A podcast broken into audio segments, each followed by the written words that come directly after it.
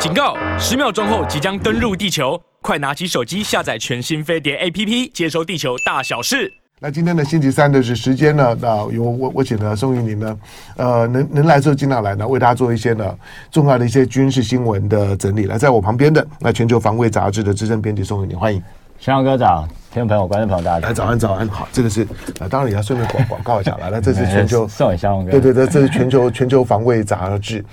呃，因为他们都都都是很很资深的军事记者。哎，你跑军事新闻多多久？呃，差不多三十年。哇，OK，好，那像这种的军武的杂志在台湾的市场的反应怎么样？现在啊，嗯呃，越来越糟。所所有的出版品都都很糟啊！你那正大正正大书城都要打要要要打烊了，就是你就知道实实体书店啊，将来这种通路是一个是一个大麻烦。好，但是呢，借借助于呢，包括宋玉宁在在内呢，我这些朋友们呢，他们在很资深的新闻领域里面呢，就是说有非常长时间很资深的工作这些经验，那他们的关注的面向以及人脉呢，会比我强很多。来，今天的几个几个问问题呢，请到宋玉宁。第一个呢是是我是我开的啊，是我之前看到新闻的时候，我觉得这个新闻有点意思。好，这是呢，新加坡南洋理工大学哈的这个国际研究院哈，它的拉拉惹勒南拉惹勒南，你一听到这个名字就是呢，新加坡的印印度裔，但是他当过新加坡的总统，我我我印象中。好，那这个拉惹热南呢的国际研究院的研究员，好，那他提到说，中中国的武器出口无法建立庞大而且可靠的外国客户。那这个叫比金格的研究员他说呢，中国制造的武器往往品质低落，只在成本为考量的低端武器市场当中占有优势，因此中国的武器买家呢，往往是一次性的买卖。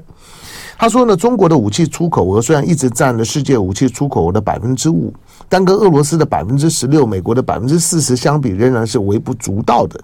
那中国的主要的出口买家只有极少数的国家呢，购买一次之后还会继续购买中国的武器，显示中国的武器不如预期般在国际上热销。那这个作者呢，这比比金格这个研究员就说呢，中国的武器出口不如预期，很有可能是中国制造的武器品质较为低落。即使今天中国制造的武器品质已经比过去要好，但仍然无法满足许多国家的要求。好，这样这种这种的讲法，因为中国在最近几年的国际军火市场，呃，我们也看到了很很多的很多的很多的新闻，就是说中国在包括包括比如说珠海航空展啦。或者像这刚结束的巴黎航空展，好，巴黎航空展，它它把歼二十的歼二十这个最最最最新款的这个主力战机的全尺寸的模模型模模型了，全尺寸的模型呢也也在那边呢做展示。但做这种展示呢，就颇有要争争取国际买家的味道。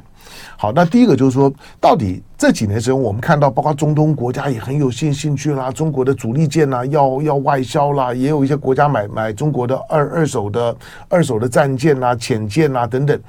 到底中国现在在国际的军火市场的表现如何？尤其这一两年，呃，其实应该没有讲的那么糟了。嗯，其实没有，因为。就这个叫做比金格的，嗯、对对对我觉得基本上没有，因为第一个就是说，我们可以看到，大概全世界的这些国际性的军火展啊，嗯、大家都有参加。嗯，你看像呃巴黎航展是六月份，那五月份像在那个马来西亚兰卡威、嗯、利马这个展览里面，其实他们也有展。那再来就是说，你如果说真的它的武器系统，当然我们知道就是说，解放军的武器以呃它的一个方向是跟俄国很像的，嗯、就是说以往来就是说我比较简单，嗯，然后我这个呃价钱比较便宜。那可是某种程度上它也比较耐操，嗯，好操作，对对对，好操作。那你对于这些呃，他不是受过高教育知识水准的人来讲，他训练可能比较简单一点，所以并不是说呃，他的、呃、各国不会去采购，而且大家必须了解到像，像呃，比如说最简单的例子好了，巴基斯坦，巴基斯坦跟中国合作研发这个 JF 十七战机，他一直都在用哦。对，他一直他不是只用，他不是只买了第一次，他一直在用，所以表示说并不是大部分国家都是一次性的。那还有最近像泰国海军才刚接收了呃中国帮他建造一艘船坞运输舰，嗯，很大型船坞运输舰，所以他也跟他买，而且以往来讲像巡防舰什么，他也泰国也有海军也有跟中国买。嗯，所以呃，我觉得说，并应该是说。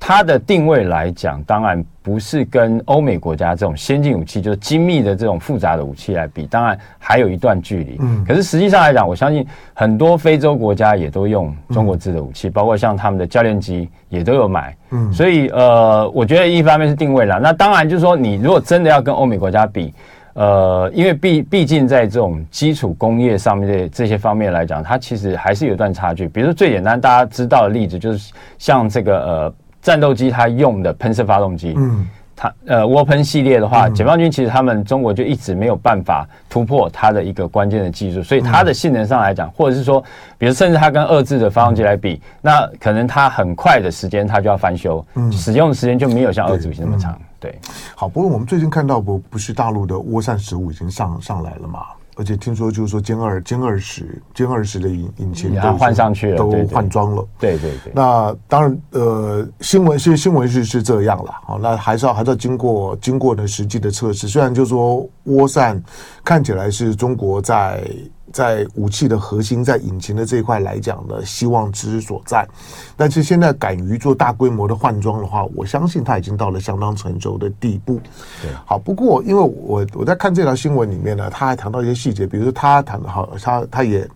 我我印象中，它里面也谈到了，包括像是骁骁龙，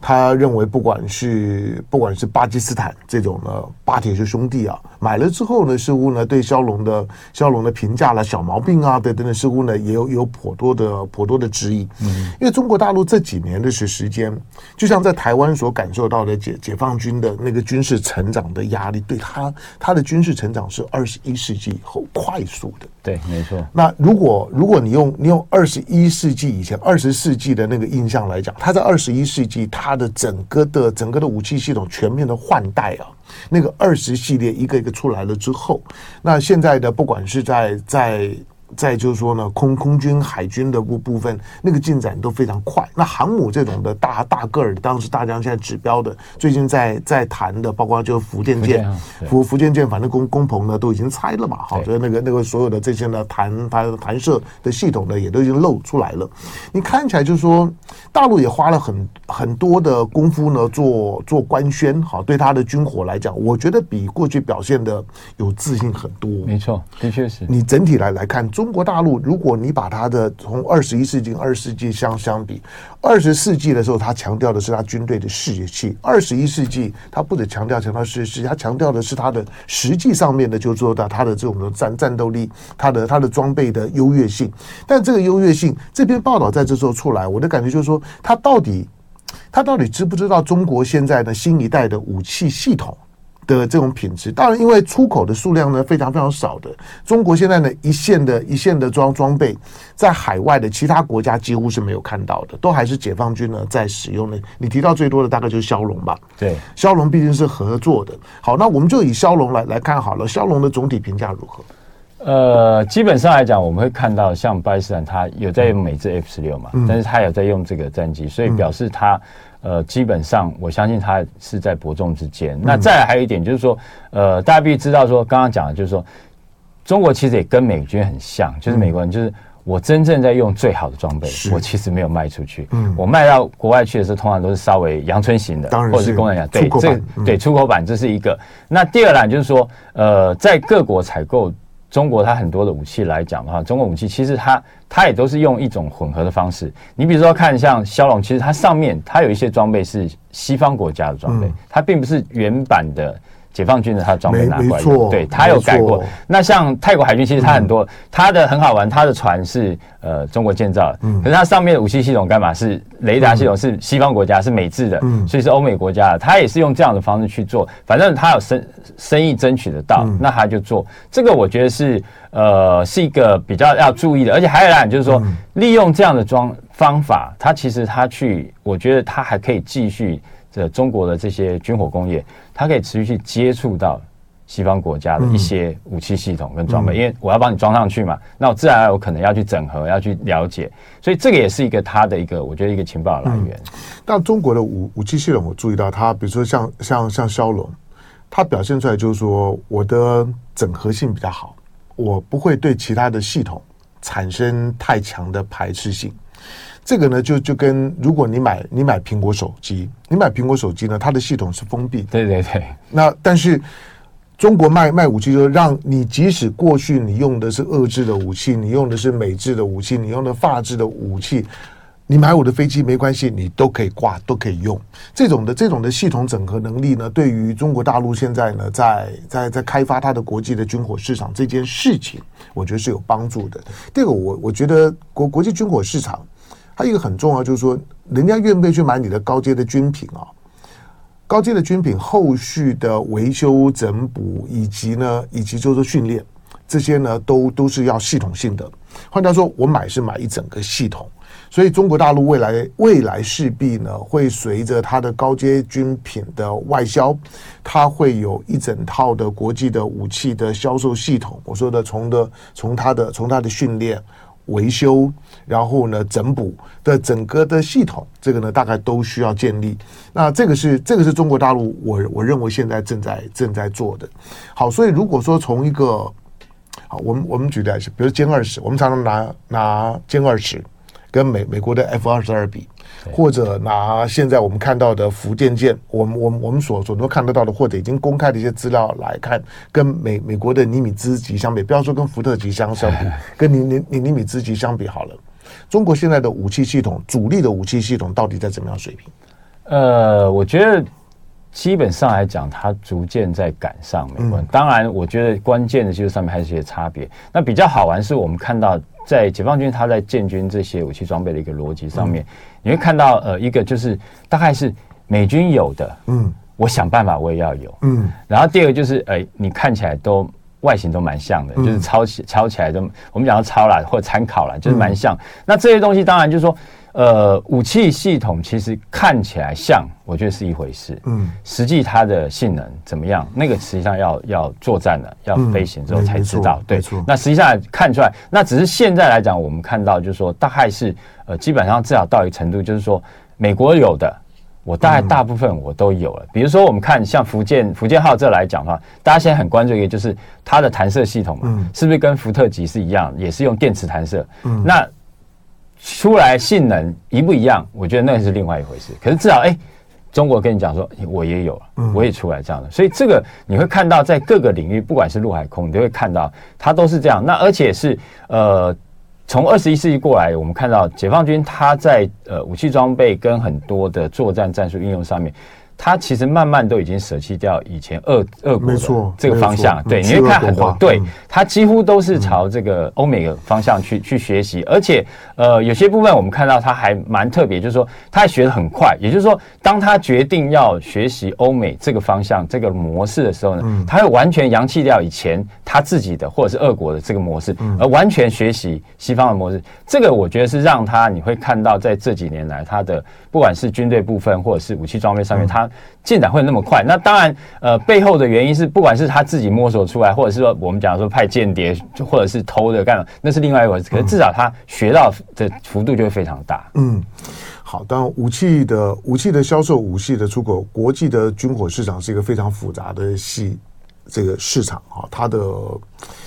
你要打进去，它是需要，它甚至要有很强的国际的政治跟外交的支撑，否则一般不会去买太高阶的军军品，因为那个一买呢就是非常非常长时间，就像我们买拉拉法叶、买幻象，可是你跟跟法国的关系，坦白讲，始终呢是是不好的，对，是不，是不怎么样的。对对对，因此呢，你在后续的维修整补，以及呢，当你现在老旧了，你要换代的时候呢，就开始遇到遇到了困难，这种衔接性。啊，是武器系统当中的考量的重点之一。好，我们我们我们再来再来看的，就是说中国的这个多多用途的护卫舰，这个多用途护卫舰，但我们都都都是看看媒体的报道了。过去我们常常讲说呢，中国的海军呢，现在像下饺子一样。嗯，那在船坞里面呢，经常呢被卫星拍到了，不不是一艘两艘，是一排呀、啊。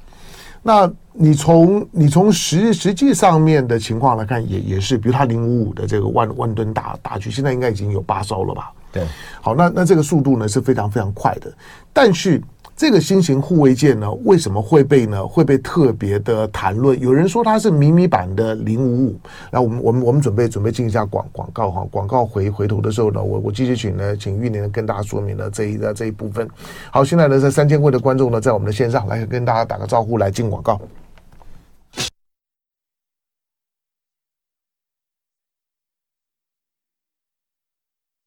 或者巴黎航航空展，你你有你你有去吗？呃，以前，嗯，OK，今年好，OK，今年没有没有没有去，很早以前我去过，嗯，好，这个这个这个就是新型的护卫舰，有什么特别？它现在我觉得，呃，目前看到，因为实际。舰体还没有出来，嗯，都是一一部分的照片。那看他们大陆这边写的资料来讲的话，嗯、当然它比较它的设计上呢，开始我觉得讲还是也是参考美军的，嗯，跟欧美国家的。那它是这种，呃，当然还是有这种相位阵列雷达有，嗯，然后它用所谓整合桅杆这种概念，嗯，那另外来讲，当然吨位比原本大，因为它是动武式，算是动武式的系列的。但是比原本的动物是排水量大很多，嗯，所以未来来讲，应该是会跟动物这些搭配，嗯，那我看到资料也是讲嘛，就是一定是跟在航舰战斗群里面，嗯，那这个东西它势必要这样做了，嗯，因为你现在航舰出来之后，你就变成那个角色就改变了，嗯，以前来讲，我可能是驱逐舰出来嘛，嗯，我变成是海上打击的，那你现在有航舰之后。变成你要保护它，嗯，你要怕它被集集成，嗯，那这个东西它势必要花时间在这边。好，八点四十一分三十二秒，来，今天星期三的时间呢，我请全球防卫杂志的资深编辑宋怡铭来到节目的现场，来，反正就就就聊天了，我们聊一天，聊一些呢，就是说呢，军军事的新闻，因为这些新闻它的专业度比较高，最主要是因为涉及到军事的，因为它的机密等级都很高，所以我们都只能够呢，透过有限的新闻。然后以及以及他们呢，在新闻工作上面呢，因为待了非常非常的的久，比较接近新闻的现场，然后呢，就帮我们做做这样的整理跟分析。好，在最近这一个月里面呢，在过去我们通常谈到呢，做水面的作战舰的时候呢，主要除了航母之之外呢，巡洋舰、驱驱逐舰。可是最近这个月呢，护卫舰这个概念呢，就是呢，出现的频率很很高。在不久前的时候呢，是俄罗斯的两艘的护卫舰来到了台湾的东侧海域，到了苏澳外海。苏澳是我们台湾北部的海军的基基地啊。到了苏澳外海之后呢，又折返。那当时我就觉得这两艘呢，两千多吨级的俄罗斯新款的护卫舰呢，来干嘛？而且既然是护卫舰，它到底在那地方护卫谁呢？因为这是双舰并行啊，而且这两艘护卫舰的体量又不大，因为都都是两两千多多吨。你算也知道，它离俄罗斯的本土这么远，它接下去的整补啊等等各方面，其实其实是有困难。理论上来讲，不会像这种小型的护卫舰两千多多吨，比我们的比我们的这个就是说。以吨位来来讲啦，比我们的海海巡的船舰都还要小。他跑这么远，那他去哪里？后来呢，他去了上海。看起来呢，跟跟中国大陆呢，还是呢背靠背的，在在寻求呢中国大陆离中国大陆不远的地方整补。我的好奇只是他靠近台湾这么近干什么？好，那中国大陆现在呢，在在在提的这个呢护卫舰，香港南华南华早报的提到的，他说呢，从这军就军事迷所传的图像，两艘中国的多用途护多用途护卫舰呢即将下水，并且将和现役的驱逐舰共同执行反潜任务。好，那呃。我们的这个小舰长呢，吕吕吕律师呢，就提到了他，他说呢，从这个船呢本身的本身的船壁跟指挥塔的外观来看，他说这艘的船舰啊，几乎可以说是零五五大驱的迷你版，那是任海级零五五的逆中飞弹驱逐舰，排水量呢大概就是大概是一万一万两两千吨的这零五五，那这艘的护卫舰。为什么今现在的解放军他需要这款的新款的护卫舰？呃，主要当然是因应他们现在慢慢建立的航天战斗群，因为现在慢慢等第三艘，嗯、对对，它出来之后，嗯、我有三个了嘛，三艘航舰了，那当然的确是要这样处理。那第二个就是说，动物其实它是我们知道是万吨的这种大型舰，嗯、第一个你的建造资源也比较多，嗯，那你舰上的官兵也比较多。所以你的成本相对的操作成本会比较高，嗯、那势必我必须要找一些比较排水量比较小的，船去搭配，我不可能整个战斗群里面都是这种大型舰艇。那而且来讲，万一一旦发生呃战损的时候，损失也会很严重。嗯，所以有这样的概念在，所以才会我看呃他会朝这个方向去走。那这个当然我觉得蛮有意思，是说其实呃现在我们看到中共它这么多的船陆续下水，其实它你会看到它是围绕在航天战斗群这样一个配置上面。嗯，这个是我觉得以往来讲的确是你在你看全世界啊，为什么只有美国海军有这么多航舰？老实讲，背后代表一个意义是钱嘛。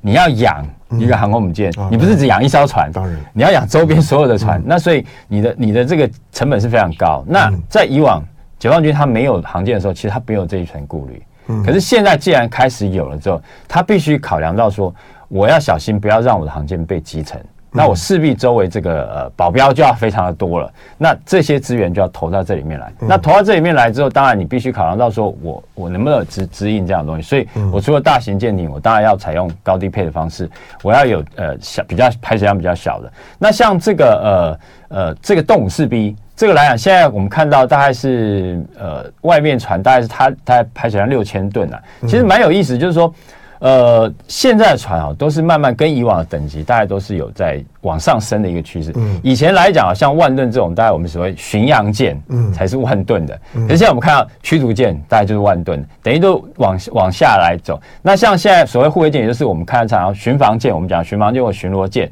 你看动不动就是两千吨、三千吨以上。嗯，你看，呃，像这个动物四 B，事实上讲它是属于巡防舰，但是你看它六千吨的排水量。嗯那这个船当然，我觉得是未来来讲下水之后，它应该会应用了动物它的一些新的这个技术，已经成熟的技术，它会应用上去。那第二来讲，就是说它的角色，我觉得比较会是在于是在反潜作战上面这一块。嗯，因为呃，以航舰的威胁来讲，一个当然是来自空中，那第二个就是水下。那呃，动物的话，它主要有这种呃。神盾系统这些部分来讲啊，当然它因应的是空中的饱和攻击。那另外来讲，我因应水下，我必须要另外一型舰艇，嗯，来执行这种。所以它应该未来会比较强强调在这个反潜作战这一块，在水下保护航母。对，对水下的部分，包括像比如说它的这个对水下潜舰的侦声纳这些侦测系统，然后还有它的反潜武器这一部分来讲，它会强调这一块。嗯，好，还一提就是说，因为。大陆的海军，我我我过去讲过，也严格讲了，就是说在，在在二十世纪的时候，中国谈不上海军，当然有啦，但但是呢，那个海海军的力量不会引起太多的关注。那到二十一世纪，我在我在节目当中当然也用一些比较夸张的呃历史的一个角度去看，我说呢，之所以会引起美国、日本这这些国家高度的紧张，因为。因为因为中国的海军从郑和下西洋之后，基本上面呢，从海洋当中消失了六百年。那甲午海战，北洋海军很快的就消失了，真的是昙花一现。严格讲，郑和郑和时代呢，中国拥有地球上最强大的海上舰舰队，可是之后呢就消失了。那现在呢，重新回到了海上，但是对这些美国、日本这这这些的海上的强权国家，当然会非常的不不习惯了。中国来了。好，但是中国现在虽然呢，建建军海上建军呢像下饺子一样，可是这些的这些的战舰呢、从外形构型，从传出来的这些性能，能够呢能够去分析的部分来看，也很屌啊，每每每每艘都都都很屌，构型也都很漂亮，都非常的现代化，可是它没有实战的经验，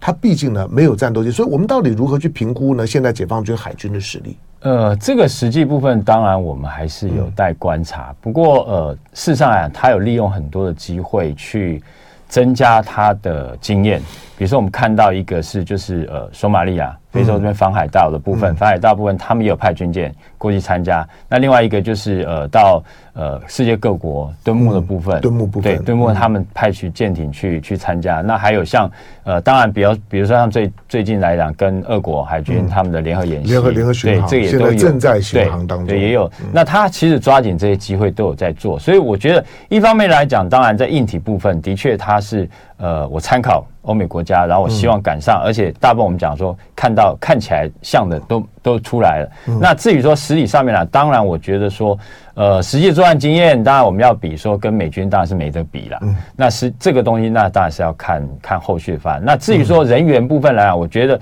呃，这个是后来他未来他看到要做，就是说除了硬体部分、软体部分人员，你怎么样有呃这么多，因为这么多的船都要。官兵去操作嘛？嗯，那这些官兵他水准到哪里？这个是一个一个未来可以观察的一个重点。嗯、那还有再来就是说维持上面，那就包括像刚刚我们讲的整体后勤的部分，你这些船舰后勤的维修、嗯、这些部分来讲，也也是要要要有才能够让它维持在一定水准嘛。嗯、所以不是只有呃船多有船就可以，你未来来讲还是看你的人员够不够。比如说像航舰来讲，我们现在不管是看到说山东舰，或者是说呃福建号未来成军这些来讲。事实上，那只是硬体的部分。那这艘航舰它真的要能够发挥呃战力的话，其实要像美美军的航舰一样，也就是它上面的战机跟它的飞行员是，甚至来讲它的地勤五挂这些人员，他能够很熟练的执行他的任务，让他很快速的能够再出击，才能够发挥实际的战力。如果说我只是这个呃航舰上面能能够扎下战机，那战机可以起降，那实际上离真正执行任务还有一段距离。对了，当然，如果到福福建舰这种等级的时候，我我认为美国人真正担心的是说，到这种等级的时候呢，福福建舰的这种的体量，它不会只是在第一岛链在近海对活活动的航母，它不像是山东舰或者辽辽宁舰，山东舰、辽宁舰的活动的区域啊，大概会在一二岛链之间，可是呢，福建舰就不是。那那如果不是怎么样呢？它除了要有远洋的远洋的活动的能力啦、后勤整补啊，以及以及周围的整个的航母战斗群的系统性的配置的其他的船舰的研研发，到我们刚刚讲的呢，这个护卫舰呢，大致上知道就是说呢，解放军现在呢，其实有。有一个非常不同等级的这种的船船舰的体体系，战斗舰的体系呢，慢慢的出来了。万万吨航母有航母，万万吨的万万万吨六千的六千，四千三千的，通通有。好，这基本上呢，它的整个的整个的，就是说呢，海海军的战斗舰的组组成呢，现在呢，越来越越完整了。但是。重点还是在于，就是说呢，这些的这些的海军的战斗舰，当它到这个体量的时候，它有一个一个先天的缺陷，就是因为它不像美国是一个全球有有军事结盟、到处有有基地的，它可以到处停停靠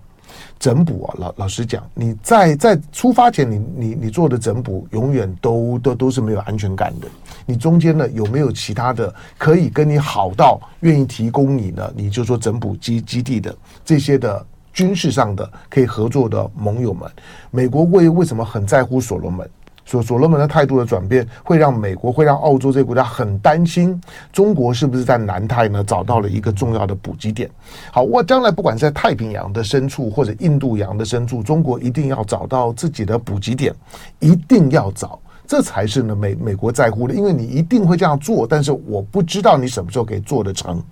好，那我们再来看啊，这个跟台湾就有关了。最最近前两天的时间，解放军呢出动了大概到目前为止史上呢最高的单日呢十六艘次的，就是说呢解解放军的船舰在台海周边活活动，这代表什么？呃，这个其实一直。维持下来的，我觉得是那个军事的一个压力啊，嗯、因为你看，不只是说空中的兵力部分来讲，嗯、现在船舰也有。事实上，我们如果从呃国防部嗯这一段时间来陆续每天大概，我觉得蛮蛮有意思。就以往来讲，我们看到公布这资讯的时候，我们会觉得说，哎。很惊讶，然后或者是来讲说，哎，你国防部为什么不公布资讯？现在我们看，常常在公布资讯的时候，大家已经习以为常，不太在意。以前是不太公布海军的，空军的跟你讲，海军的呢是不太讲。但他这个十六艘，对，而且这个部分来讲，就是说，事实上他们的船，我我认为是一直都在台湾周边，因为因为虽然有时候没有公布，其实大家注意看这个航机图里面，航机里面如果出现了反潜直升机。那就代表说，其实它是从船舰上起飞的，嗯，所以那个地方就一定有解放军的船舰，嗯，所以这一定有。那这样来讲，当然就是说，呃，对台湾一方面来讲，我觉得当然是呃这个一个持续的军事上一个压力。那另外一方面来讲，我觉得也是在演练，我认为是这样，就是说这些船包括呃空中的兵力来讲，我等于在你这个防空识别区周边，我等于去熟悉这边的作战环境。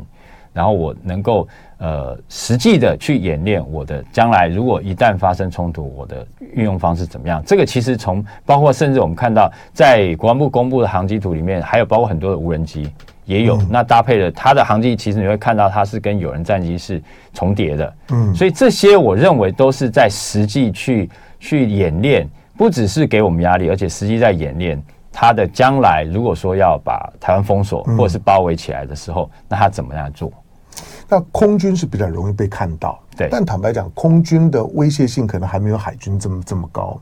海军它只要靠近的时候，第一个它可以在在某一个定点，它可以停非常非常久，没错。它的它的移动的速度，你讲人其实慢，但是它的武力的配置，它可以在同一个地点停留非常久，对你告就告告就造成非常大的一个压力。第二个就是十六艘，哎，我们我们的海军的随随时可用的战斗舰有多少？我们的来讲，你说像现在主力的呃，不管成功级、康定级，嗯、大概就二十几艘嘛。那你不可能所有的都是妥善，嗯，你还要进屋维修，所以实际上加起来大概